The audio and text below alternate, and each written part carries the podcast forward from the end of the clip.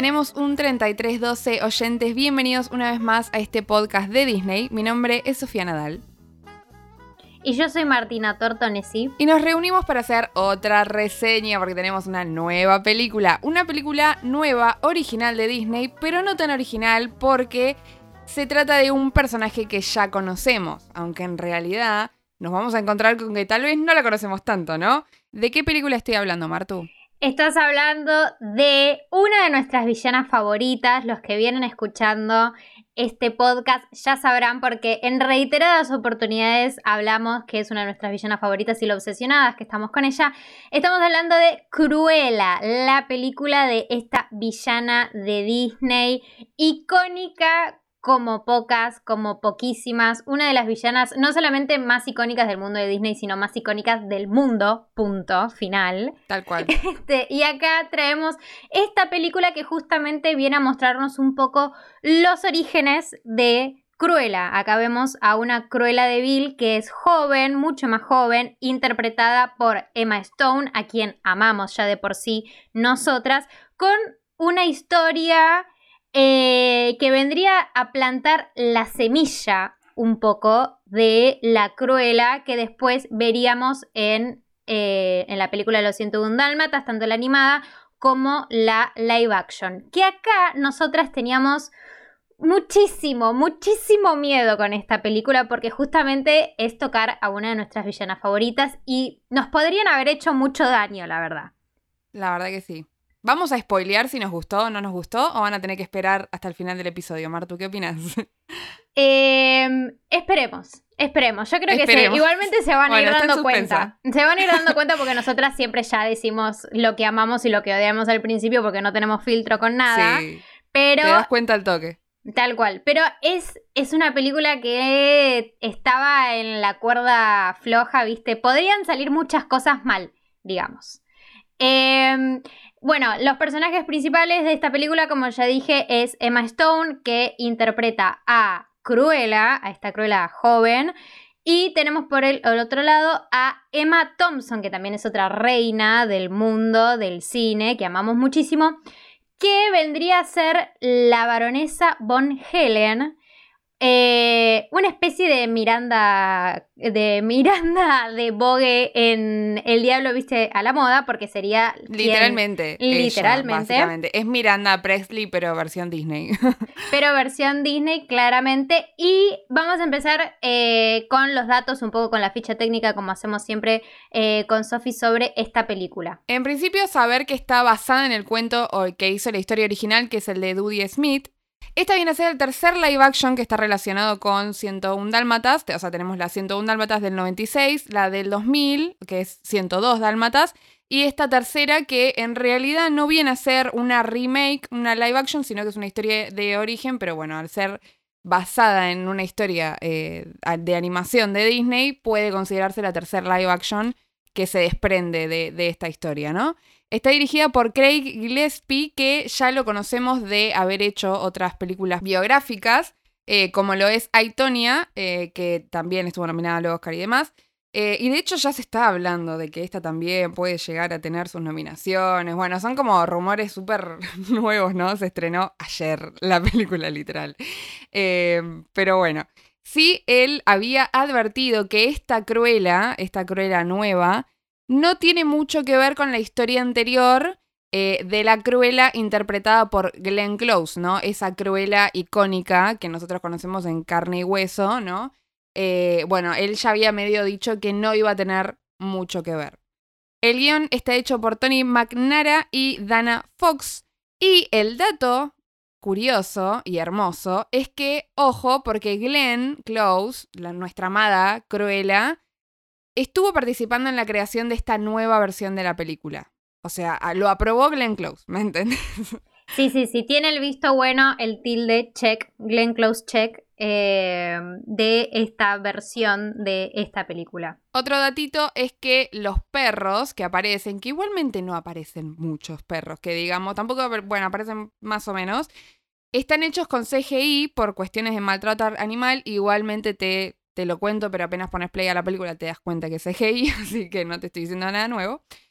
Y lo último de esta película que hay que tener en cuenta es que se estrenó, bueno, ahora, ¿no? El 28 de mayo de 2021 y se estrenó en cines alrededor del mundo, incluyendo Argentina, pero bueno, nosotros estamos en Capital, acá los cines están cerrados por cuestiones de público conocimiento, por ende no pudimos ir a verla al cine, pero al mismo tiempo se estrenó en el Premier Access de Disney, eh, por donde se lo puede alquilar con un costo adicional. Hay que esperar al 16 de julio para que se libere para todos eh, de cine este costo adicional.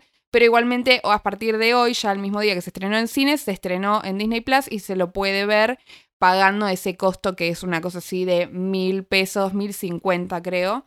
Por, bueno, todo esto que ya hemos hablado y hemos debatido de que está pensado para la familia tipo y no sé qué. Pero bueno, hay, hay muchos a los que nos sigue pareciendo que igual es un precio bastante alto.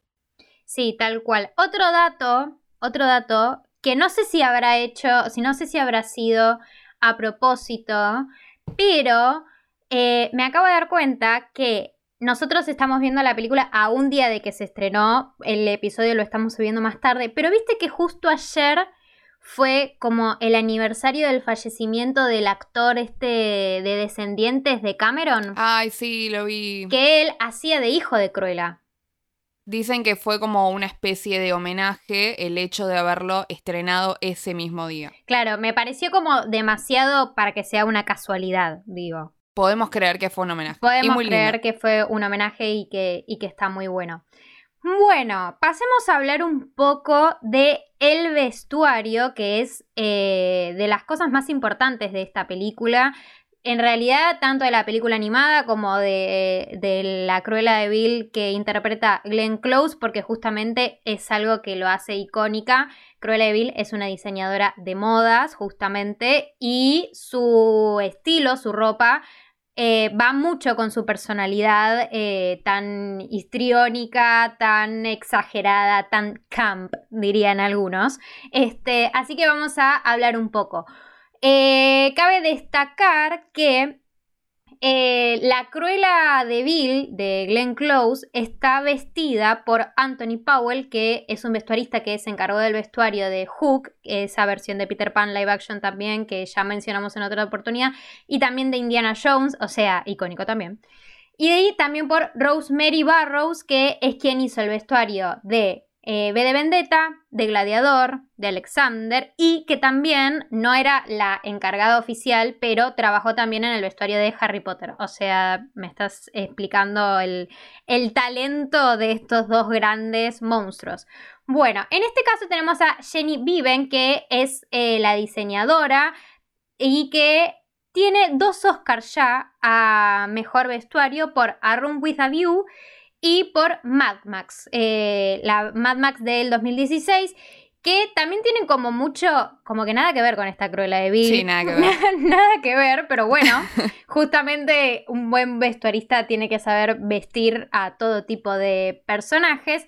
Y ella misma en una entrevista contó que Cruella de Bill eh, la sacó de su zona de confort para hacer este trabajo. Trabajó mucho con Emma Stone, de hecho, si ven los contenidos extra que vienen en Disney Plus, y que también se pueden ver en YouTube, pero vieron que ahora Disney Plus saca mucho estos contenidos extra, como unos videitos eh, medio contando un poco el detrás de escena y demás. Cuentan que Emma Stone eh, trabajó mucho con Jenny Viven, eh, que hicieron muchos borradores juntas, que buscaron inspiración juntas. Y lo más gracioso de todo esto es que Emma Stone le pedía, por favor, poneme unos zapatos cómodos. La rebanco, odio los tacos. Por favor, cero estiletos, que igualmente sí se ve que usa estiletos y tacos aguja, ¿me entendés? Pero por favor, poneme unos zapatos cómodos. Y bueno, acá lo importante es que la tendencia de moda que vemos acá son de los 60 y del 70, porque la película está eh, ambientada en los 70 justamente. Y el look de Cruella tiene mucho rojo, tiene mucho negro y blanco, que son como sus sellos característicos, pero yo creo que es una Cruella muy distinta a la Cruella de Glenn Close. Muy. Que al principio yo a Sofa le había hecho el comentario, con el tema de la ropa, como que le decía que algún vestuario me parecía que era como muy moderno, como que no me terminaba de cerrar a mí personalmente el vestuario. Ahora que lo vi, le encuentro mucho más sentido, porque justamente Esta Cruella de Vil es una Cruella que no tiene los millones que tiene ahora, que no está eh, en el top de las marcas y tendencias de moda como sí lo estaba la Cruella de Glenn Close, que era mucho más eh, sabia y experimentada y porque tenía muchos años. Entonces acá vemos que tiene un estilo más punk, mucho más callejero, también que recicla mucho, vemos mucho del reciclaje, vemos que hay un vestido que tiene, eh, que está hecho como de papel de diario en un escaparate, vemos que ella, literalmente hay un momento en el que ella sale de un camión de basura y toda la cola de su vestido tiene un montón de tul y de retazos de, otros vestidos y de otras telas, reutiliza un vestido vintage, eh, nada, se la ve mucho, bueno, de hecho ves las camperas de ella de chiquita y ves que tiene como pines, como ganchos, tipo como ese tipo de cosas. Creo que también toda esta cuestión que quiere reflejar el vestuario, que es muy importante hablar del vestuario en una película como esta, porque justamente, no solo por el personaje, sino porque el vestuario literalmente es un tercer personaje protagonista, o sea, en sí mismo es, es un protagonista el vestuario, ¿no? Y en este caso, eh, no me estoy yendo tanto al spoiler porque esto es algo que vimos ya de entrada en los, en los trailers, eh, pero creo que refleja mucho esta dicotomía entre lo moderno y lo tradicional, que es como lo que viene a representar el personaje de Cruella por un lado, por, porque viste que hay una parte que ella tiene impreso así en, en la cara como una, una, especie de cosa que dice es el futuro y que está esto como de Cruella es el futuro y demás y no sé qué, y la baronesa que viene a representar todo lo tradicional, todo lo anterior, todo lo más como antiguo, digamos, ¿no? Como todo lo más eh, conservador, lo, tradicional y demás. Entonces creo que en ese sentido el vestuario viene a representar esto también y ahí también se entiende eh, esta idea de rebeldía que trae Cruella, ¿no? Obviamente yo prefiero los looks de la Cruella clásico, eh, pero creo que en ese sentido está bueno ver eh, cómo se enfocaron en, ese recorrido, ¿no? Que dijeron, bueno, pero Cruella no llegó acá sola, ¿me entendés? Tipo, pasó por todo esto en el medio y ver a una Cruella que se arregla con lo que tiene, me gustó. Sí, re. Bueno, justamente ese traje que vos decís, The Future, que tiene como una campera de cuero y unos pantalones así como con lentejuelas. Ese traje justamente cuando yo lo vi fue el que más me descolocó, como el que más decía, mmm, Cruella no usaría esto. Cruella no se pintaría la cara como con carbón, ¿me entendés? Sí. Pero bueno, una vez viendo la historia, entiendo que, porque a ver, estamos hablando de una Cruella de Bill de Glenn Close que usa tapados de pieles, vestidos con cola, joyas, plumas, tocados en la cabeza, los guantes. O sea, a mí algo que me encanta de Cruella de Bill de Glenn Close son esos guantes de ópera que usa, que tiene como las uñas, además, como las uñas con brillo. me encanta, me encanta. Bueno, y que hubiese re esperado ver ese tipo de cosas. De hecho, uno de los primeros comentarios que te hice a vos apenas terminé de ver la película fue, me faltó un tapado, no te pido todos, pero un tapado de piel dame. Uno. Sí. O sea, ya me estoy adelantando al spoiler, pero uno dame. Y no había ninguno. O sea, eso lo, esperé un montón. Y otra cosa relacionada al personaje y hablando de vestuario y de, de cuestiones icónicas de, que le representan, otra cosa que me faltó muchísimo fue el pucho, ese cigarrillo largo que tiene Cruella, que tampoco estaba y que tranquilamente podría haber estado. Porque como que se sumaba un montón, o sea, como que hubiera acompañado bastante bien. Además, si decimos, bueno, capaz que lo quieren hacer como más family friendly, pero la vemos tomando alcohol, ¿me entendés? Tipo, si toma alcohol, ¿por qué no podría fumar? Tal cual, sí, sí, sí, pensé lo mismo. Eh, y aparte la, la, película tiene un tono un poco más oscuro, ¿no? O sea, en ese sentido. Así que el pucho podría haber acompañado lo más bien. Em, pero no, lo que iba a decir es que también eh, esto de, de, Future y todas las cosas que hace con la basura y el reciclaje y qué sé yo, medio que la llevan para un costado nuevo o distinto a lo que nosotros conocíamos del personaje de Cruella, porque acá no solamente usa la moda, eh, digamos, para vestirse o para tener todo este aire que tiene ella de, superioridad y demás, sino que también las usa como, como, como manifestaciones artísticas, ¿no? Es como que en ese sentido tiene un mensaje para dar ella que en las otras películas no era así, o sea, simplemente eh, se vestía bien porque era diseñadora y, era mala. o sea, no tenía nada que ver con un mensaje que ella quería transmitir. Em, tal cual. Y bueno, y justamente hablando de esto, en contraposición tenemos a los looks de la baronesa von Hellman, que acá tiene una paleta de color eh, mucho más diversa. eh, sale del blanco, negro y rojo. La vemos usando verdes, colores ocres.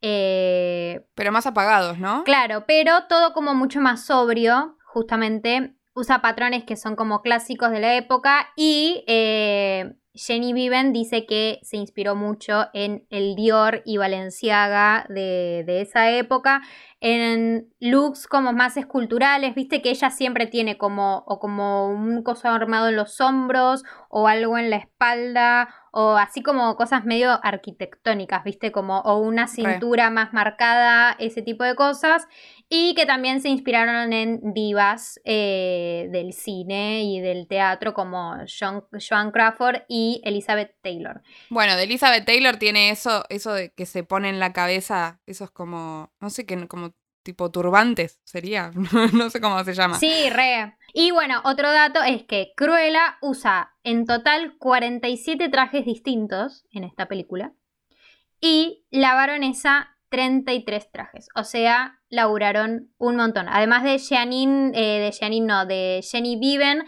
trabajaron 20 personas más para llevar a cabo toda, toda esta cantidad de ropa enorme. Y hay una anécdota que me contó Sofa, que yo no lo sabía, que Sofa me parece una muy buena anécdota para que cuentes en este momento hablando de ropa, antes de pasar al momento del spoiler alert, que es el contrato de Glenn Close y sus trajes. Hay que hablar de, este, de esta anécdota, si bien estamos hablando de una Cruella completamente distinta, no importa, porque siempre vamos a seguir hablando de Glenn Close como Cruella de Vil.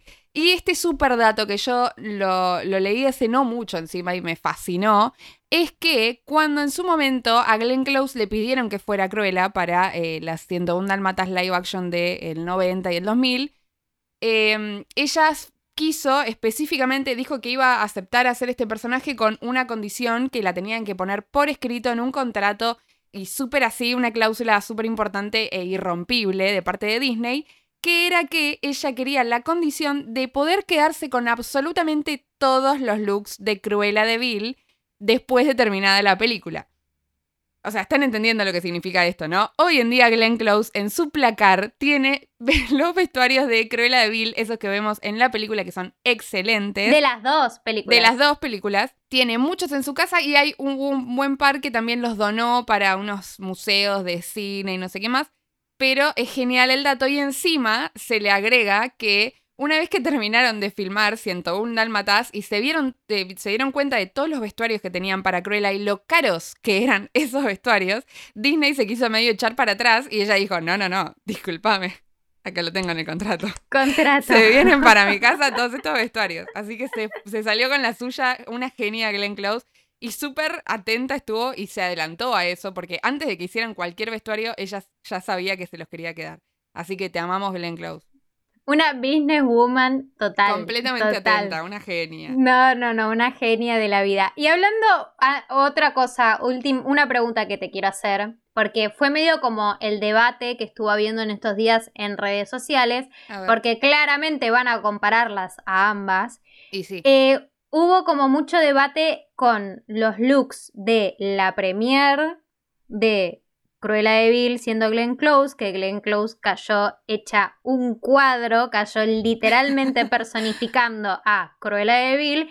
Sí. Y Emma Stone cayó con un trajecito negro, tranqui, eh, con el detalle de los labios rojos, con su pelo rojo que ya es muy icónico de por sí en ella, como un traje negro muy fino, muy lindo, muy chic, Sí. digamos.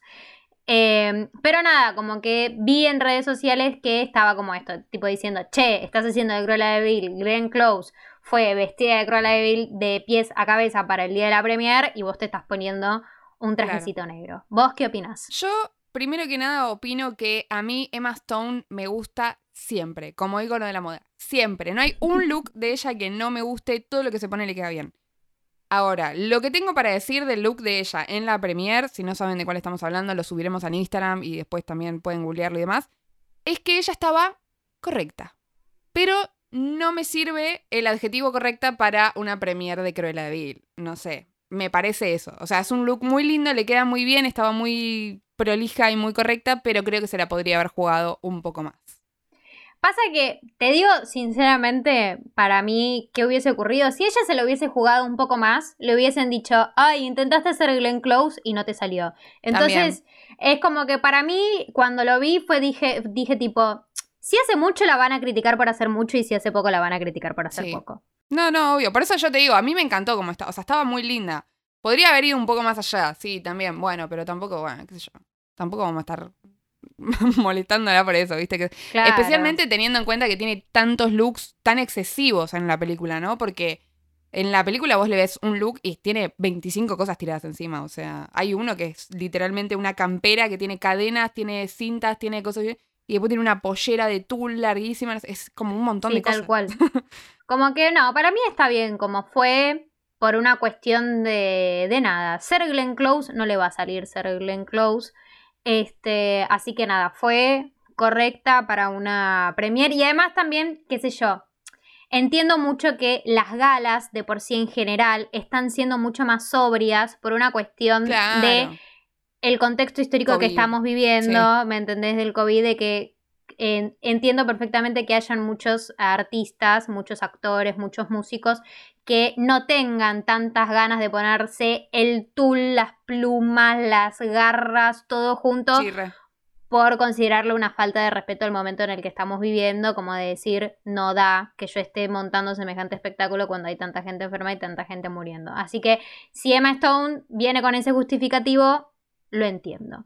Y ahora creo que ya podemos pasar al spoiler alert a los momentos en los que si no fueron a ver la película, por favor, van ya mismo a verla y vuelven a escucharnos. Y si ya la vieron, pueden quedarse, traigan su tecito, empieza el tea time, claro.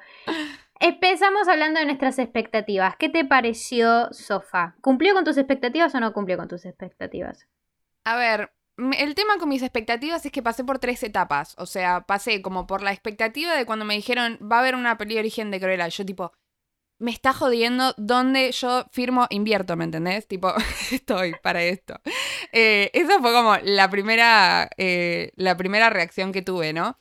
Y después están las expectativas que me empezó a generar la película una vez visto el tráiler, ¿no? Que ahí es como el momento en el que tenés el primer pantallazo de la película eh, y me pasó algo muy parecido a lo que te pasó a vos con Raya, que lo hablamos en la reseña, en la reseña de eh, Raya y el último dragón, que es que eh, una vez habiendo visto el tráiler, medio que ya me dio el pantallazo y sabía que iba a esperar de la película, entonces ahí tuve como un pequeño momento de decepción de, mm, no sé si me va a gustar, no sé si hicieron lo que deberían haber hecho, no sé si fueron por el camino adecuado no sé si a los fans o a las personas que estábamos esperando tanto de un personaje como lo es Cruella, eh, nos iba a gustar. Me pasó como eso, como que ya ahí entré medio como con la vara un poco más baja.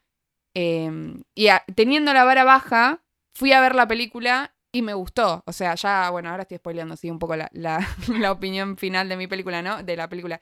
Eh, pero a mí me gustó, me pasó eso. Que al tener las expectativas bajas después de haber visto el tráiler, la película me terminó sorprendiendo y me gustó bastante. ¿Qué te pasó a vos? Eh, sí, a mí también superó mis expectativas. El tema de la ropa, como lo dije antes, me generaba mucho como, mmm, esto no va a terminar quedando bien. Ahora que vi todo, creo que como, creo que la peli logró encontrarle, aunque se saliese de porque hay muchas cosas que son distintas, empezando por, los, por varios personajes que vamos a hablar a partir de ahora, Em, me parece que hay muchas cosas en la película que están bien justificadas, que tienen sentido, aunque sean cosas distintas a la peli original. Entonces, como que una vez que dije, ah, bueno, esto va a ser una peli distinta que se va a tomar libertades eh, en cuanto a la historia y a los personajes, cuando caí en esa dije, bueno, listo, la voy a disfrutar porque sé que esto, no, no tengo que esperar esto tal cual a la Cruella de Vil de la peli animada o del live action. Eh, con esto las también llegué con muy pocas expectativas y la superó y me gustó. Y me parece que superó a Maléfica, que es una película... Iba a decir lo mismo. Es una película que viene bastante eh, también con esta misma idea de encontrarle la vuelta de tuerca a la historia del personaje villano Y me parece que también superó a Mulan. O sea, todo supera a Mulan, claramente, ¿no? Pero digo, al ser una de las, de las últimas películas. Eh, porque justamente hablando de estas dos cosas, para mí la peli podía caer o yo tenía mucho miedo, mucho miedo de que intente caer en el mensaje feminista metido eh, con calzador, eh, metido justamente nada más para, para nada, para el retweet y decir, ay, lo progre que está haciendo Disney ahora, y por suerte no lo hace, no cae en eso, así que muy bien. Eh, y podía caer justamente en que el villano termine siendo un villano recontra azucarado, ¿me entendés? Como maléfica, que nada que ver. Y me parece que no es así. Me parece que es un buen equilibrio. Ella no es la villana de la película, no es la villana de la película, pero no es una princesa. Claro. No termina siendo una princesa y no termina siendo un personaje bueno, entre comillas. Pero bueno, más adelante vamos a hablar del el desarrollo específico de Cruella, ahora pasemos un poco a los personajes. Acá tenemos tanto personajes que ya habíamos visto como personajes nuevos. Y como dije recién, todos los personajes nuevos, los personajes nuevos, no, perdón, todos los personajes que ya vimos tienen algo distinto o muy distinto este, en, en, su ser, en su historia y demás. Empezando por Anita y Roger. ¿Qué onda con Anita y Roger en esta película? No, ¿qué onda no? Es para qué. ¿Para qué están Anita y Roger? O sea, ¿qué función cumplen? Nada, ser un guiño, pero no me gustó. O sea, no es que no me gustó, no es que tampoco es negativo que estén.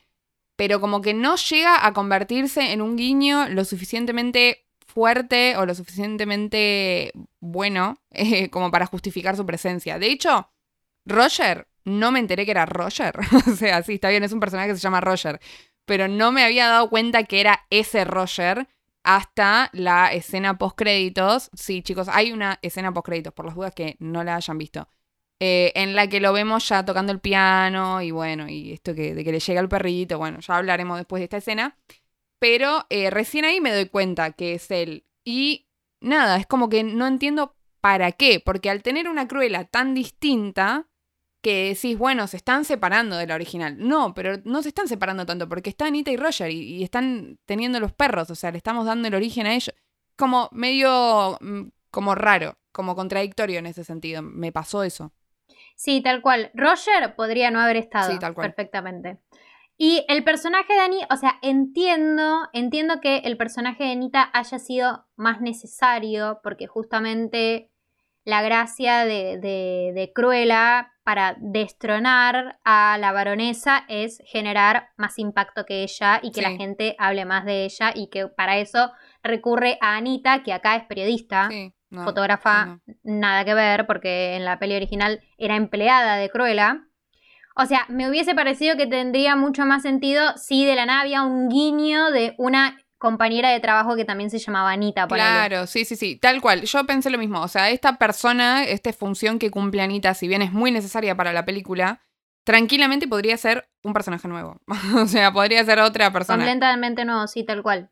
Y ni mencionar también que acá es una mujer negra, que ya sabemos que está el debate de si los personajes nuevos o estas eh, remakes eh, está bien que se cambie o no importa el color de piel de los actores y demás. O sea, entiendo que puede haber a mucha gente que le haya molestado. A mí, específicamente en este caso, como que no me molestó. o sea, entendí que, entendí que literalmente era un personaje nuevo porque todo es nuevo en ella. De hecho, se conocen de chicas, nada que ver. Mm, sí, sí, sí, totalmente distinto. Pero sí, es verdad que Disney está medio haciendo esto, o sea, está como como esto también como el mismo el mensaje feminista que trata de forzar, bueno, lo mismo trata de hacer como en una especie de señal de apoyo a toda esta cuestión de la lucha de la gente afroamericana y demás. Eh, y es como medio como que decimos, bueno, pero qué sé yo, no hacía falta. es como que queda demasiado obvio, ¿no? Lo mismo hicieron con el personaje de Linda en eh, la nueva, en la remake live action de La Dama y el Vagabundo, de la cual también hablamos y tenemos una reseña, vayan a escucharla. Eh, que hicieron lo mismo, ¿no? Ella es afroamericana en la película nueva. Es como que es más de esto, más de, decir, bueno, les damos visibilidad y como que decimos, bueno, no sé, agregar personaje nuevo de última. Eh, y también otros dos personajes que ya vimos en las pelis son Gaspar y Horacio, que justamente vienen a ser los ayudantes, los esbirros de Cruella. En este caso, si bien son los que creo que en esencia son los más parecidos a, al, al, de los dibujitos animados o a la peli de Glenn Close, son distintos porque acá ellos conocen a Cruella de chicos. Eh, Cruella llega a Londres sin familia, sin plata, sin nada, siendo muy chiquita. Se conoce con estos chicos que son eh, rateros, tipo son ladrones. Y eh, pasan a vivir los tres juntos, pasan a ser como una mini pandilla. Y Cruella misma dice que ellos son su familia, es decir, no son sus empleados a los que trata tan despiadadamente, que igualmente en la película en un momento los empieza a tratar despiadadamente, pero no, son, no son justamente los empleados a los que trata despiadadamente, sino que son su familia y son su, su pandilla. Claro. Lo que cambia en ese caso también es eh, como la motivación de ellos dos, ¿no? Porque por lo general son dos personajes que le suelen tener un poco de miedo a Cruella y medio que la siguen porque son, bueno, son como sus secuaces, sus empleados y demás, pero medio que la siguen de miedo, ¿no? En este caso es como que le son fieles porque la quieren, porque es familia y porque son como un equipo los tres juntos. Em, y más allá de eso, a mí yo tengo que decir que estos dos personajes me encantaron. O sea, me re gustaron. Sí, obvio, son súper secundarios, son un poco el alivio cómico, sí, obvio. Pero me encantaron. O sea, me, me gustaron mucho. Los chistes de ellos me parecen que están buenos.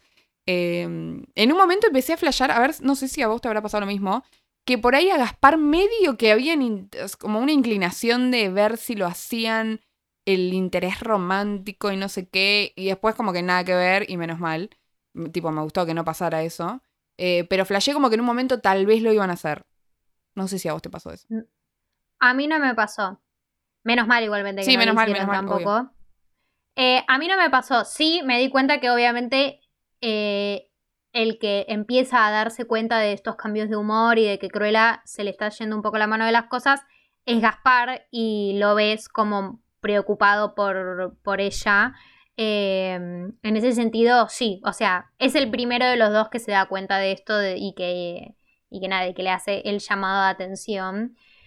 Pero no sentí que lo fuesen a llevar por un lado, o sea, ya como habiendo visto de que son amigos desde muy chicos, eh, igualmente menos mal, porque si hubiesen hecho eso, sí. arruinaba completamente la película. Bueno, de hecho, cabe destacar. Son como hermanos. cabe destacar, además, que no hay directamente interés amoroso en esta película. Como que re, o sea, acá es una lucha por eh, cuestiones laborales y cuestiones familiares, pero que van por otro lado, no por el lado romántico amoroso, ni, ni mucho menos. Eh, y tenemos personajes nuevos también. Tenemos a dos sidekicks, podríamos decirlo, que son Buddy y Wink. Buddy es el perrito de Cruella y Wink es el perrito salchicha que le falta un ojo de Gaspar y Horacio. Cruella llega a Londres con Buddy, justamente, y acá pasan a ser una pandilla de cinco, y entre los cinco salen a robar. Salen a robar, sí. Em, Buddy y Wink me parecieron me. No me. Mm, no, a mí, a mí, Buddy no me generó nada. Tipo, y tampoco hay mucho de, de. No se profundiza mucho en la relación entre Buddy y Cruella, ¿no? Es como, bueno, está bien, lo acompaña, pero no hay mucho más ahí. No hay mucho más vínculo. Wink tampoco me generó mucho nada, pero sí me gustaron las escenas. Me gustaron bastante las escenas de Wink y Horacio que Horacio lo lleva a todos lados y lo lleva encima.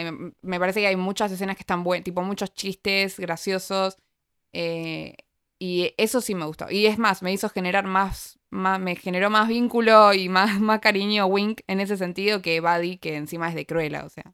A mí ninguno de los dos me, me generaron nada. Y también hay tres perros dálmatas, o sea, los únicos tres dálmatas, las únicas referencias a el estampado de piel de dálmata que hay son estos tres perros, que son los perros de la baronesa. Em, me, también. no me parecieron nada. Y de hecho, nada, como que me pareció justamente re desaprovechado eso. Y ya lo vamos a hablar un poco más adelante también en el desarrollo del personaje de, de Emma.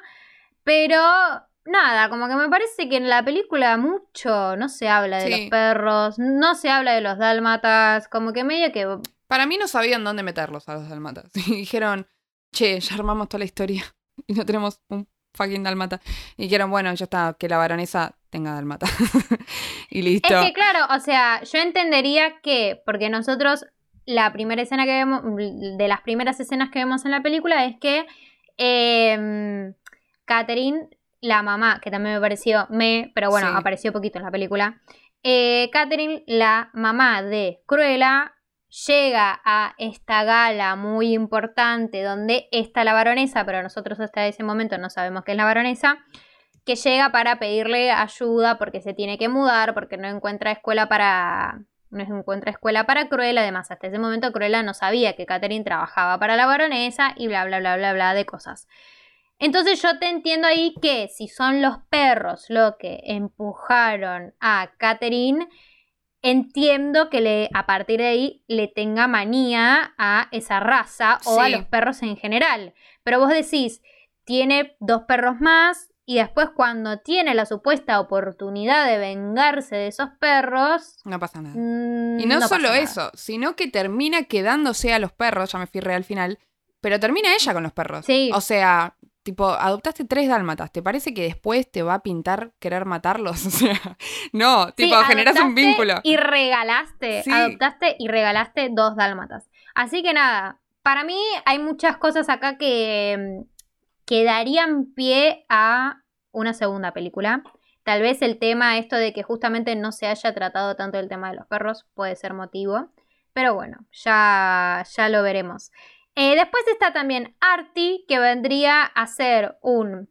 Es amigo de Cruella, es, tiene su propia tienda de ropa de artículos vintage, también así como de, de alta, de alta costura. Y yo también pensé, este no podría ser como una especie de... O sea, nada, no, no tienen el mismo nombre ni nada, pero viste que en 102 Dálmatas está este Jean-Pierre Le Pelt, que es el que él dice, quiero una capucha de piel de gran película. Sí, Este, estaría entonces bueno. yo pensé, bueno, tal vez a lo mejor es como a partir de ahora empieza a hacer su marca de ropa, porque lo ayuda mucho a. Eh, Artie le ayuda mucho a Cruella a confeccionar todos los trajes y demás y a llevar de cabo su plan de las mil Cruelas en la gala de beneficencia. Entonces digo, bueno, a lo mejor es, un, es una referencia a este Jean-Pierre Le Pelt, digamos. Y también está John, que también yo dije podría ser una referencia, tal vez, no se parece mucho en, en estilo ni nada de personaje, a el mayordomo que tiene eh, Cruella después, que es Alonso, Puede que ser. tiene Son dos, cagando a pedos. dos buenas relaciones que. O sea, estamos buscando referencias a full. para relacionarla sí, con. de la nada Sí, sí, también, sí. como para ver, porque sabemos que no es así, pero bueno, nada, a lo mejor. Lo que a mí me pasó con este personaje es que no me venía comunicando nada, Sí, me re. venía siendo completamente me, y de la nada le resuelve a Cruella todos sus Sí, sí. problemas. No tiene, no tiene una- mucha motivación, no tiene una, una cuestión de. Un motivo de por qué la ayuda. Y es medio de la nada. Es como muy conveniente la trama. muy para, Sí, sí. para que Cruella esté viva. Fin. Y para hablar un poco de la baronesa también. ¿Qué te pasó con la baronesa? A mí me encantó. O sea, es muy. Es muy Meryl Streep en El Diablo Viste a la Moda. Pero bueno, qué es una película de moda. De hecho, comparten guionistas, si no me equivoco. O sea, como que tiene un montón de cosas la película en general del Diablo Viste la Moda. Para mí este, este personaje está calcado.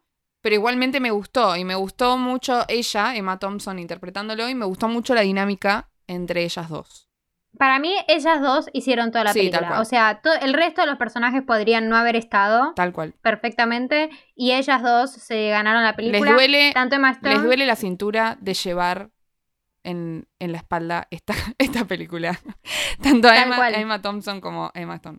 Sí, sí, las dos Emmas la rompieron. Y a mí me pasó que por momentos en esta, en Emma Thompson, en la baronesa, veía muchas cosas de Cruella también. Em, entonces es como que no me. em, No sé, como que me, Claro. como que me faltaba un poco más esto de, de los contrapuestos eh, Igual en ese matándose sentido, a golpes. Si viste cosas de Cruella en la baronesa, me parece que está bueno también, porque puedes significar que es parte de la inspiración de Cruella después, ¿me entendés? O sea, como que ella lo tiene de algún lado, de que creció y de que aprendió y que su evolución está relacionado con la baronesa en su camino. Sí, em- empezando también porque es su madre. Claro. Es lo que es lo que nos enteramos al final. Sí. Entonces, es como que, bueno, nada, pero justamente la baronesa me pareció mucho más Glenn Close. Eh, mucho más Glenn Close en el sentido de esto, de ser justamente una mujer en la industria con experiencia, eh, que es súper cínica, que te juzga sin piedad, te mira de pies a cabeza todo, ¿me entendés? O sea, como que me, me pareció, en ese sentido, muy, muy parecida. O sea, me pareció que Emma Stone era la Cruella como más histriónica y loca, ¿me entendés? Sí. Y Emma Thompson era más como la, la parte de Cruella que es más mala. Claro. Ah, digamos. bueno, me gusta esa interpretación porque es, es como parte de las dos, como que Cruella estaba ahí en el medio, tipo entre ellas dos. Eh, Claro. Y que significa que por ahí justamente ella, eh, como en la construcción de su personaje, Cruella, como que va a tomar un montón de cosas de la, de la baronesa, ¿no? Con el tiempo. Sí, tal cual. Sobre todo porque por bastante tiempo la película es su aprendiz. Entonces, entonces eso, sí, es como que al momento de verlo me hacía ruido, pero después, bueno, sí, lo analizo más en frío y también teniendo el dato de que en realidad la baronesa es su mamá, digo, bueno, tiene sentido. Y acá vamos a seguir hablando de Glenn Close otra vez porque es nuestro podcast y porque, Porque podemos. podemos. Y vamos a empezar a hablar un poco justamente de esto, de las cosas que agradecemos, los guiños que agradecemos que estuvieron y de las cosas que nos faltaron rotundamente. Tenemos un montón de cosas icónicas. Tenemos, entre otras cosas, a una Emma Stone manejando ese auto icónico que siempre maneja Cruella y manejando como el orto, básicamente, chocando con Loca. todo, básicamente igual que Cruella, que eso me gustó un montón. Eh, que encima tiene como un plano en el que la acercan y ella tiene una cara de loca completamente desencajada. sí, sí, medio como- manejando, Sí, manejando sí. así con el volante. ya, de ya esquizofrénica. despeinada, tipo, y esa escena me encantó, me parece que está muy bien lograda. También tenemos el auto justamente con la patente de Bill, eh, que me, me gustó como este mini, este mini historia de origen del nombre, en el que Horacio le grita, ay, se llama de Bill, no, no, es de, de Bill, no sé cómo lo corrige, no sé qué, dice, ay, eso me gusta, no sé qué, y después dice, soy Cruella de Bill. Eh, y llega ya con el auto, con la patente icónica, todo eso, como esos guiños a ese origen, esos pequeños orígenes, eh, me gustaron. Sí, a mí también me gustó. También me pareció que la mansión de Bill estuvo también muy bien hecha. O sea, la mansión de Bill la vemos al final de todo, muy lúgubre. También la vemos en los momentos de las, de las galas. Y esa escalera, justamente, que también se ve en la primera película, como que me gustó eso. Tipo, es como la típica imagen de Cruella arriba, bajando por las escaleras para ver a sus invitados. Sí. Y acá tenés a la baronesa. Eh, y también hay un guiño a la primera película que no es específicamente de Cruella este guiño, pero sí es a la peli, que es en el momento en el que tienen este diálogo de los perros que se Me mimetizan con, con sus me encantó. humanos. Ese fue el mejor guiño de toda la Este, película, así te lo digo. Me encantó. Sí, Que re, aparece la cual. misma, la misma dueña con el mismo perro que aparece en la película animada. Sí, Y me encantó, porque es hermoso. O sea, siempre, eh, aparte es re icónica esa imagen, ¿no? De los perros parecidos a los dueños y de lo bien lograda que está esa escena en la película original, la animada, y que lo hayan llevado a la, a la live action en este caso, me encantó. sí, sí, muy O sea, en la peli animada vemos a este pelo, a este perro como de pelo largo, creo que veíamos a unos, a unos poodles, Sí, creo a que una veíamos señora también toda así, como con la nariz parada y el perro también parado. Sí, sí.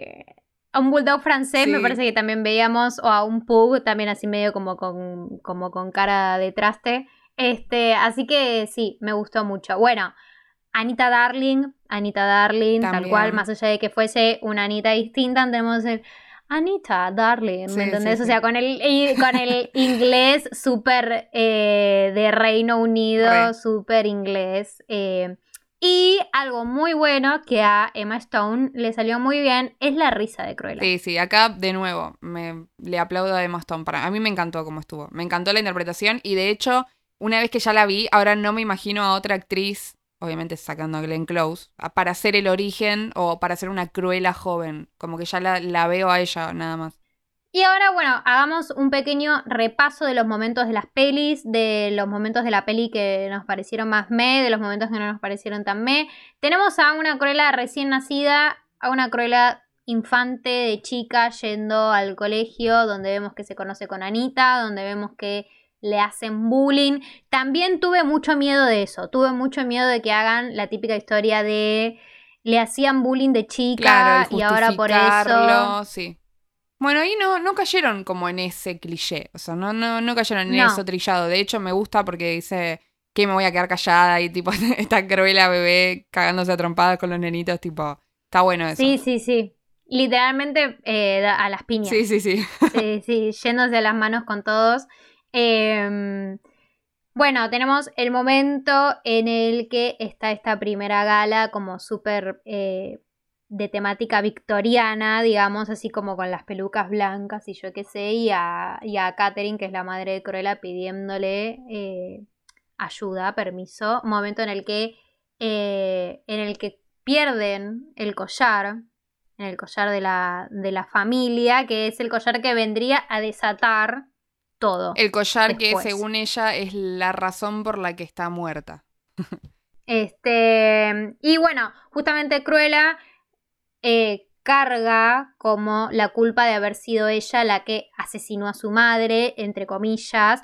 Acá lo vemos como de una Cruella como súper comida por la culpa y también siendo chica y también teniendo la mitad de la información de las cosas uno ya siendo espectador y contemplando todo ve que es un accidente.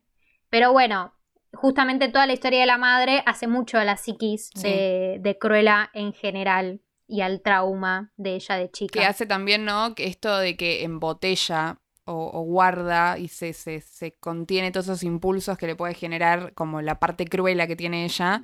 Y como que por todos esos años ella es Estela, ¿no? Esta cosa de la dicotomía que hace entre su personalidad de Cruella y cómo la tiene que contener y, la, parte de ella, tipo la políticamente correcta. Claro, tal cual, porque es, es como que en la peli te plantean, ¿no? Como si Estela tuviese un alter ego que tiene que controlar, que sería Cruella, ¿no? Pero Después, al final, en el momento de la, de la fuente, que está Emma Stone llorando, este, como hablando con, su madre, entre comillas, porque al final no era su mamá, eh, o sea, su mamá adoptiva, digamos, no su mamá biológica, como que tiene esto de que al principio a mí me dio la sensación de eso, de que bueno, te mostraban a a Cruella de chica, que ella era Estela, pero estaba este alter ego que era Cruella, que era como ella cuando se quería portar mal, por decirlo de alguna manera muy reducida. Pero justamente después te das cuenta que la cosa es al revés, que en, realidad es Cruella y que ese alter ego, esa capa, esa máscara para la sociedad, justamente, sería Estela, que sería su personaje, su lado bueno, digamos. Bueno, cuestión, llega el momento en el que Cruella siendo chica llega a Londres sin tener plata, sin tener nada, se encuentra con Gaspar y Horacio que ya contamos que a partir de entonces son su pandilla. Ella consigue trabajo en una tienda como súper elegante, súper top de moda del momento que se llama Liberty y que ella empezaba como, ella empieza siendo como una empleada de limpieza, nada más, hasta que un día corre el riesgo, se pone en pedo y dice, voy a hacer lo que se me canta. Y armó un escaparate todo a su estilo, a su modo, y fue lo que llamó la atención después de la baronesa y empieza a trabajar en su atelier. Y acá es donde más vemos lo típico de las películas de moda, de las películas de esto de que te muestran como un escenario súper hostil, súper competitivo, súper todo preparándose para las colecciones de primavera y los trajes y bla, bla, bla. Y antes de esta gala es donde vemos ya ese momento de quiebre en el que ya ella, a ella se le destapa, ¿no? Como, como medio el, el detonante de que salga a la luz de nuevo su personaje, todo su, su, cruela que tiene ella adentro y que estaba conteniendo cuando ve el collar de la madre, ¿no? Y acá es cuando empieza toda esta motivación de no, tengo que destruir a esta mujer y no sé qué, em, debo recuperar el collar de la madre hasta que, bueno, después viene seguido de toda la base, toda la, toda la cuestión de las revelaciones de que encima la baronesa mató a la madre y encima hizo esto y encima tiene collar, o sea, y dice, bueno, ya está, vamos a destruirla. Eh, y acá tenemos esta primera gala en la que cae con este traje rojo. Acá podemos volver a hablar un poco de los looks. ¿Qué te pareció este look? O sea, ¿te gustó esto de se prende fuego y tengo un vestido abajo o te dio como un toque cringe? No, a mí me gustó, onda, me gustó como, como nada, como la provocación de que fuese justamente la gala de blanco y negro y ella llega con un vestido rojo. Y que además ese vestido era un vestido de la baronesa del año, edición no sé cuánto, como que era un estilo medio vintage. Y la baronesa le dice, ay sí, con razón me gusta tanto porque obviamente lo hice yo. Y Cruella le dice, sí, sí, sí, yo le hice algunos retoques o yo lo remodelé. Es como que ese, ese diálogo, ese intercambio que tuvieron me, me gustó. Sí, sí, a mí también. O sea, la escena en general, cómo está armada, toda, la, toda esa esa presentación de Cruella, podría decirse, ¿no? Porque es la primera vez que la vemos a Emma Stone, ya full en personaje Cruella, con el pelo, vestida, la forma de hablar. Eh, de hecho, de ahí se va manejando a, lo loca, ¿me entendés? Como que toda esa, esa construcción de la escena me gustó mucho. El traje rojo está buenísimo. Sí me dio un poco de cringe este momento en el que ella prende fuego el, Eh, como muy poco realista me pareció. Entonces como que dije, ay, pero veníamos. Y es que la peli en general... te estoy creyendo todo. La peli en general tiene bastantes cosas. El tipo, como que las partes de acción son bastante fantasiosas en general también. O sea, si le tuviese que criticar algo a la película y señalar algo, es que bueno, eso. Qué sé yo, sigue siendo una peli de Disney, sigue siendo una peli para toda la familia y es esperable que tuviese este tipo de cosas así como un poco más fantásticas. Pero bueno, acá como justamente dijiste sería la presentación medio en sociedad y tanto, o sea, tanto para la sociedad ahí como para el espectador, porque al espectador también hasta el momento veníamos viendo a Cruella pero reprimida. Y acá como que ya no hay vuelta atrás. Y a mí lo que me pasó es que a partir de acá vemos que la actitud de Cruella cambia mucho hacia Gaspar y hacia Horacio. Y me parece que fue como un cambio muy repentino que tiene. Como que de la nada los empieza a tratar muy mal, eh, nada, justamente por esto. Sí, es que para mí igualmente es como que es brusco adrede, ¿no? Es como para decirte, la mina tenía todo esto acumulado y como que le salió todo de repente y toda esta acumulación la está sacando toda junta, ¿me entiendes? Entonces como que se va de mambo, ¿no? Y como que el resto de la película, o sea, en términos de construcción de personaje, es ella encontrando ese equilibrio, dándose cuenta de que, bueno, sí es cruela, pero tampoco va a ser mala con todo el mundo, específicamente, especialmente con su familia, ¿no? O sea, porque después tiene como esto de que, bueno, les pide perdón y qué sé yo. Eh, pero sí, es verdad, como que en el momento es de un día para el otro, cambia completamente. Eh, ¿no? Y cambia, o sea, la forma de ser, la forma de hablar, la forma de... Y que de hecho ellos medio que se lo dicen, ¿no? Porque le dice, che, pero ya terminó el acto, tipo, ¿por qué hizo hablando así? Eh, y ella estaba full personaje de Cruella. Y después, otro momento icónico, porque acá empieza como esto de hacerse medio la infiltrada en el atelier de la baronesa, pero en realidad ser cruela y estar buscando los momentos para atacar y para arrebatarle la mirada del público a la baronesa, que es el momento en el que ella hace este vestido de polillas, que me encantó, porque te digo, Ay, hermoso el vestido. Bueno, a mí, a mí me pasó que vi el vestido, porque viste, supuestamente el vestido iba a ser como el vestido estrella del desfile de primavera, no sé qué, no sé cuánto. Yo lo vi y me pareció la verdad que un vestido re simplón. O sea, dije, Ay, Arre, Cruella, vos estás diseñando esto. O sea, vos estás diseñando esto como vestido de, principal. O sea, es entendible que fuese bajo en la marca de la baronesa, que es como mucho más tranquilo, bajo la marca Cruella de Bill, ¿me entendés? No, no, em, pero el momento de las polillas me pareció como, porque además eh, debe ser el terror de cualquier diseñador o de cualquier persona que le guste la que le guste la ropa, tipo encontrarse con la ropa, la tela toda comida por las polillas. No, me, muero. Además, horrendo. O sea, horrendo la situación de mil bichos volando a tu alrededor y al mismo tiempo ella haciendo su desfile afuera, mucho más punk, mucho más rockero eh, y llamando la atención de todo el mundo. Esa parte me gustó mucho, la verdad. Sí. Me gustó, pero no me gustó la ropa. o sea, eh, para hacer una película tan importante, la parte de la moda, como que ella estaba, o sea, la estrategia está buenísima, todo lo del vestido de las polillas está bárbaro, como toda la gente se va y ve tu, su, desfile está buenísimo. Y ella sale con un tapadito con, con capucha que es de dálmata, no sé, no, me gustó tanto. Y, la ropa que usan, la, tipo las modelos, tampoco está buena. Es como medio de esto de, ser, ser moderna y reciclable y no sé qué, pero bueno, no sé. Esa parte no me Bueno, pero pará. Eh, tipo la, ropa, no la construcción de la escena. Pero pará, y además eh, está el momento de que ella siembra la duda de por qué a todo esto Cruella tiene a los perros de la baronesa secuestrados, porque uno de los perros se tragó el collar, entonces dice, nos quedaremos con ellos hasta que lo caguen. Este, literalmente.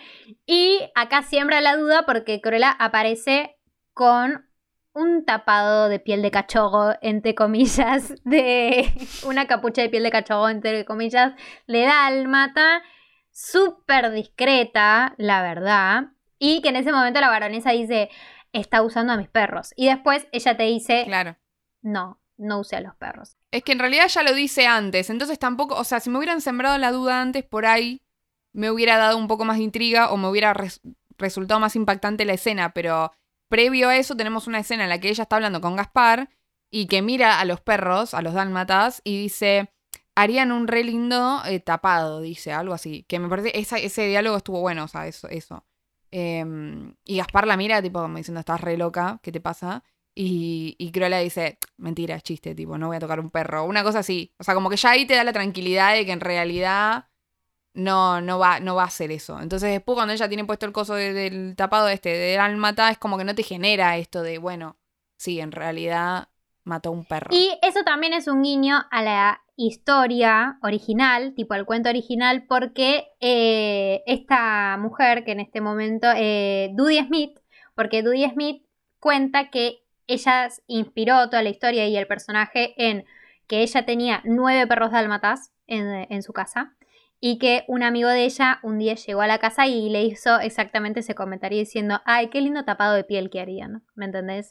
Y ahí, te tipo, andate de mi casa, te vas. enfermo. Por 911 policía, venga para acá inmediatamente. Sí, tal cual. Eh, pero sí, nada, eso y que forma parte de lo que habíamos dicho antes de que justamente como que el tema de las pieles y de los perros es medio secundario acá. Eh, no pasa a ser tan importante. Y algo de lo que no hablamos, que dejamos un poco pasar, pero también es parte como de esto muy Disney, de la película tal vez, es esta, esta doble personalidad que maneja Cruella de infiltrada en, en, digamos, en el atelier de la baronesa, en medio como este recurso Superman, de que se, como que se pone los anteojos, es, eh, no es Superman, después se lo saca y es Superman. Y acá lo mismo, ¿no? O sea, solamente por el pelo y después no la reconoce, pero después medio que dice, que como que ya sabía que es ella. ¿Cómo lo entendiste todo eso vos? Em, sí, para mí medio que se da cuenta. Viste que justo se la lleva a comer, aparte ella sola. Claro. Para mí fue medio como una estrategia para engatusarla y terminar de confirmar si era ella o no. Además, justo ella hace el, mejor vestido de todos, ¿me entendés? Tipo el vestido estrella de la noche. Para mí, medio que la baronesa ya lo venía, ya venía sospechando de antes que ella, que ella era Cruella. Sí, para mí también, o sea, cuando ella dice eh, que ya sabía que era ella, medio que, como que lo insinúa, y dije, ah, bueno, está bien, en ese caso sí lo entiendo, porque si no era como bastante infantil que no te des cuenta que es Cruella la mina que la tenés ahí. Pero al mismo tiempo la baronesa cae en toda esta cuestión del vestido de las polillas, lo mete todo en la, en la o sea, como que hace exactamente, cae de, de una en la trampa, entonces es como que no sé, medio raro, pero bueno, tal vez me estoy haciendo mucho problema por algo que pasa bastante desapercibido porque tampoco es que es toda la trama de la película, ¿no? Termina siendo bastante corta esa parte. Sí.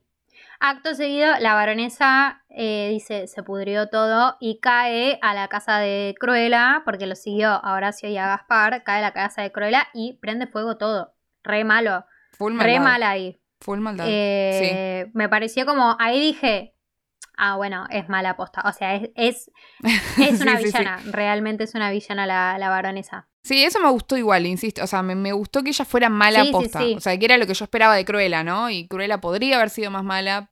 Pero bueno, no, tampoco estuvo tan mal. Eh, pero sí me gustó que la baronesa en ningún momento aflojara. No hubo ningún momento de, bueno, amor, madre, hija. nada. Tal cual, porque justamente lo que no nos gustó de Mulan fue este momento en el que la bruja y Mulan se hacen amichis y dicen, ay, eh, eh, combatiremos al patriarcado juntas, ¿me entendés? Tipo, no, ¿me entendés? Hasta hace cinco minutos te quería clavar un sable en el medio de la cabeza y ahora, ¿me, ¿me entendés? No. Cosa que en esta película no hicieron y que me pareció muy bien que no lo hayan hecho y que lo aplaudo. Obviamente, siempre que podamos bardear a Mulan, lo vamos a hacer. Lo vamos a hacer. Y sí, y a Toy Story 4, aunque en este momento no tiene nada que ver, pero no importa. bueno, eh, pero volviendo, ya que estamos hablando ya más cerca del final y demás, ¿qué opinamos de esta revelación de que es su madre puntualmente? La manera en la que se reveló me pareció, me, de vuelta, como es... Sí, forzada. Como ah. muy conveniente la trama, como dijiste vos, este personaje que de la nada llegó con la partida de nacimiento de Cruella. Claro. además súper específico, no es que tenía una foto de Cruella cuando era chiquita y estaban juntas, no, o sea, la partida de nacimiento. Este, como que nada, o sea, me pareció que sí, esas escenas... Eh, en las que muestran a la baronesa embarazada, sí, yo las hubiese explotado más porque es como que, o sea, me gustó eso de que estaban escuchando que la baronesa estaba rompiendo todo por, por los aires, ¿me entendés? En su habitación y de la nada se da vuelta y dice, estoy embarazada. Eso, eso me pareció re cruela. Sí, sí, Ese momento me pareció re cruela mal. Eh, pero nada, qué sé yo, me pareció medio... Cómo se armó me pareció medio tirado de los pelos. Sí, es como, bueno, ya estamos llegando al final de la película, vamos a resolver todo de una manera más rápida. Eh, pero bueno, me gustó eh, igualmente el giro de que sea la madre, no como lo cuentan, pero sí que sea la madre, me parece que está bueno. Em, por esto que hablábamos, ¿no? De que ella va a tomar un montón de, cosas de la baronesa para su, misma personalidad, para su, ser cruela, ¿no? Y sí, sí, me parece que, que, está bueno también cómo lo contaron. Eh, y esto de que la baronesa era completamente cruel desde el principio, o sea, porque podés ser una mina que no quiere ser madre, pero tampoco puedes mandar a matar a tu hija, ¿me entendés? O sea, recién nacida. Eh, como que la maldad ahí está súper llevada al extremo y me gustó. Eh, tal cual. Entonces, Cruella sabiendo esto y todo el mundo pensando que Cruella estaba muerta, arma su jugada final de las mil pelucas en blanco y negro y, el, los miles de trajes, que esos trajes sí me parecieron re cruela porque, viste, tenían como las sombreras así en pico. Esos looks... Esos cuellos así tipo triangulares también me re gustó. Sí, está bueno. Esos looks me parecieron piolas. No me pareció piola. Me pareció piola esta referencia de que ella de vuelta a la baronesa tire por el risco, por por la montaña al agua a Cruella. Me gustó, me, me pareció muy flashero la pollera paracaídas. Ay, no, la pollera. ¿Por qué? Porque, bueno, ves, para mí acá hay un problema que Disney tiene por lo general en todos los live action que hace, que es que está muy acostumbrado a contar cosas a través de la animación, que es algo que a Disney le sale, pero a Mega súper bien, o sea, excelente. Y en este caso, por ejemplo, si fuera una película animada, si saca una, una pollera que es un paracaídas, re ¿me entendés? O sea, va a quedar muy bien, va a estar bien, nadie lo va a cuestionar eh, dentro de la línea realista que tiene una película de animación, no va a quedar mal ni va a hacer ruido. Pero en una live action, no, ¿entendés? Como que ahí ya te hace ruido. Y ahí ese es un tipo de eso es una forma de resolver una situación en una película animada más que en una live action. Y ahí fallan, me parece, de vez en cuando en eh, Disney, ¿no? Con, estas películas llevadas a, la carne y hueso, al carne y hueso. Y en ese caso, para mí, en este caso, se, se, nota mucho. Es como que medio que no te importa porque decís, bueno, ya está, no importa. Era obvio que estaba viva, así que no me importa cómo la salvan. Y lo dejas pasar. Pero en realidad es como que dale. Sí, re. No, no hagas una pollera para caídas, ¿me entiendes? Nadie te la pidió, nadie la quiere ver. Claro. Deslució. Hacía falta. Sí, encima veníamos de toda la parte esta de las mil cruelas, ¿me entendés? Como que deslució todo lo demás que toda la tensión anterior que se venían construyendo. Aparte con la cantidad de cosas más realistas que podrían haber hecho, no sé, un arnés, ¿me entendés? No sé, cualquier cosa, ¿no? Tener que caer al agua con un paracaídas, una pollera. No sé, bueno, está bien igual. Lo dejamos Sí, que no sé, que el mismo vestido quede enganchado en, la baranda, ¿me entendés? Algo, alguna de esas cosas, no sé. Y bueno, acá es justamente donde a la vista de todos eh, la baronesa queda como efectivamente lo que es, una asesina. Y eh, Cruella termina de dar por muerta a Estela, eh, quien justamente esto, todo el mundo pensaba que Estela falleció efectivamente y Cruella tenía todo planeado desde antes para hacerse como este cambio de identidad y también hacer el cambio de herencia porque como ella era la hija de la baronesa, claramente los bienes de ella le pertenecían, los heredaba e hizo este cambio de nombre, entonces ahí ya vemos que Cruella hereda su mansión y tiene el pie para convertirse en la Cruella millonaria, ¿me entendés? Que tiene mucha más plata y que queda en el top de la industria de la moda. Y acá es donde yo tengo mi opinión, a ver si vos coincidís con lo mismo, que es que para mí, cuando llegamos al final de la película, que es motivo por el cual yo pienso que tal vez sacan una segunda peli, para mí por este motivo y por todo lo que mencionamos antes de las pieles, de la poca atención que le prestaron a eso, la poca atención que le prestaron a los perros.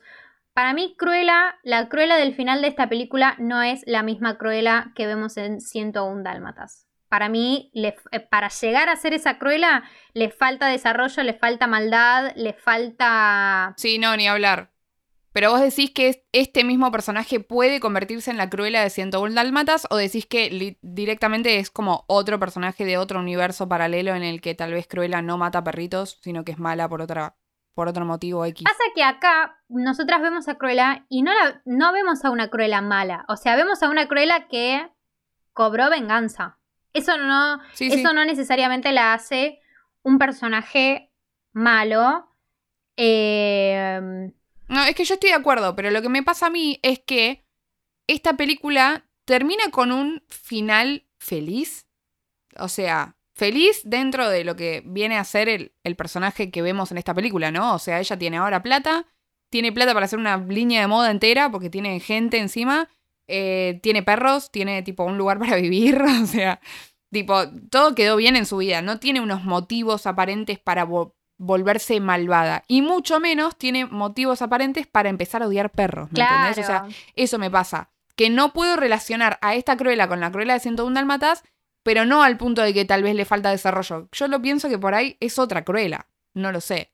O sea, imposible que existan dos Cruellas, ¿no? Obviamente. Pero digo, por ahí lo hicieron distinto por ese motivo. Pasa que después te meten esa escena post créditos ¿Me entendés? Donde vuelven a meter a los dálmatas. Tal cual. ¿Me entendés? Sí, y ahí, y ahí vuelvo a mi pregunta que hice antes cuando hablamos de la escena post créditos. ¿Para qué? O sea, literalmente ahí están linkeando esos universos y es decir, y ahí sí decís, bueno, lógicamente falta un montón en el medio, pero ¿cómo lo van a hacer? Porque ¿cómo van a hacer que Cruella quiera matar dálmatas cuando tiene tres? tres que son de ella. Sí, sí, tal cual. O sea, ¿es una película de origen? Sí, no es una película en la que veamos que Cruella de Vil llega a ser la Cruella de Vil que vemos en los dibujitos. Tal vez por... Ni que, ni que se sienten las bases de esa Cruella tampoco, porque es, es origen a otro personaje, o sea, o a otras cosas, o a otro tipo de maldad, tal vez. Claro, tal cual. O sea, puede ser que no haya llegado a ser Cruella, porque estas son nuestras teorías. A ver, los que están escuchando, que ya vamos como una hora de conversación, a ver, ¿qué opinan? Tenemos por un lado, yo digo que para mí no llega a ser la cruela de Glenn Close, que, porque, si bien ya sé que no va a ser igual, pero porque para mí falta desarrollo en el medio y tal vez está la posibilidad de que salga una segunda película. Tu teoría es que en realidad no llega a ser esa cruela porque va a ser una cruela completamente distinta. No sé, o sea, yo prefiero pensar prefiero creer mucho más en tu teoría, ¿me entendés? Prefiero que haya una segunda película en la que ella se vuelve completamente loca y quiere salir a matar todos los perros de la ciudad. Prefiero eso. Quiero, yo desde, desde entrada lo dije, yo quiero una cruela malvada. Eh, me cuesta creerlo por lo que vi en esta película, pero no quiere decir que puedan sacar una segunda, que estaría bueno, eh, que puedan sacar una segunda parte sin abusarse demasiado, lógicamente, en la que, bueno, pase algo que en la que se vuelva loca o que tenga todo este desarrollo que vos decís que falta, ¿no? Sí, porque bueno, justamente, si hablando ya, llegando un poco a nuestras conclusiones, es una peli que a mí personalmente me gustó. superó mis expectativas, es entretenida, la volvería a ver. El, tiene estos momentos flasheros más fantásticos, como lo del paracaídas, que, bueno, nada, deslucen, ya, fue. Deslucen bastante la película, pero bueno, entendemos, qué sé yo, ya fue. Pero mi crítica más fuerte es justamente eso. Es una historia de origen que no me cierra con una cruela que es como la cruela de 101 dálmatas.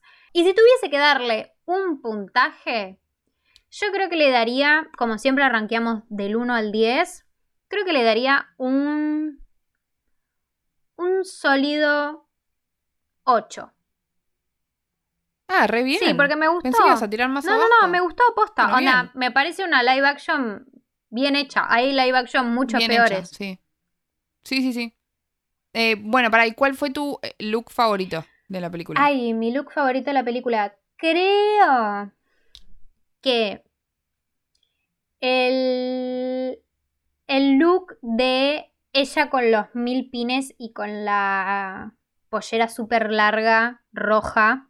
Ese me gustó mucho, como con las polleras de tul. Y otro look que me gustó mucho es un look que en realidad usa ella siendo Estela. Pero que cuando lo vi me pareció muy de Cruella. Es un look que justamente ella está con la falda, el vestido tubo, unos estiletos y tiene estas sombreras, así como más disimuladas. Eh, pero nada, como que me gustó mucho decir, mmm, esta Estela se está mostrando más como Cruella que como Estela. Eso, o sea, y es un traje que me pondría, claramente, porque el otro rojo con los mil tules no me lo pondría. ¿Cuál eh, fue tu favorito? Y mi look favorito, a mí el vestido rojo me encantó. Me encantó, me encantó, me parece que está muy bueno sacando esa capuchita. A mí no me gustan las capuchas. y encima ella usa capucha dos veces. O sea, tiene la capucha esta blanca eh, que después la quema y después tiene el tapado de dálmata con capucha también que, bueno, no me fascinó. Está bueno, pero no me fascinó. Em, y después otro, creo que, eh, bueno, el, el que ella está vestida con, que tiene la estampa esta que dice The Future la estampa, bueno, ponele, ¿no? Pero tiene como una campera muy linda que le queda como a mí, así medio como entallada, es de cuero, está como medio súper rebelde. Ese look también me gusta bastante. Ese look está bueno porque si vos te fijas, como que la campera de cuero es medio como si fuese, ella viene en moto, y es medio como que la campera de cuero es como si fuesen llantas, ¿viste? Como si fuesen ruedas de, la moto, como que tiene ese, ese patrón marcado. ¿Y qué puntaje le pondrías a la película? Y mi puntaje debería ser. Yo había pensado pensar, eh, ponerle un 7. Me gustó igual la película, me gustó mucho. Eh, insisto que fui buscando una maléfica, o sea, fui esperando eso. Y, o sea, me encontré con, bueno, medio una maléfica porque también medio que te hacen empatizar con su personaje y decís, bueno, está bien, la entiendo, mirá, se le murió la madre, después se enteró que la madre la quiso matar a ella, bueno, no sé qué. Medio que como que te hacen ponerte del lado de ella, específicamente, especialmente teniendo en cuenta que no quiere matar perritos, entonces no tenés mucho con qué odiarla, ¿no?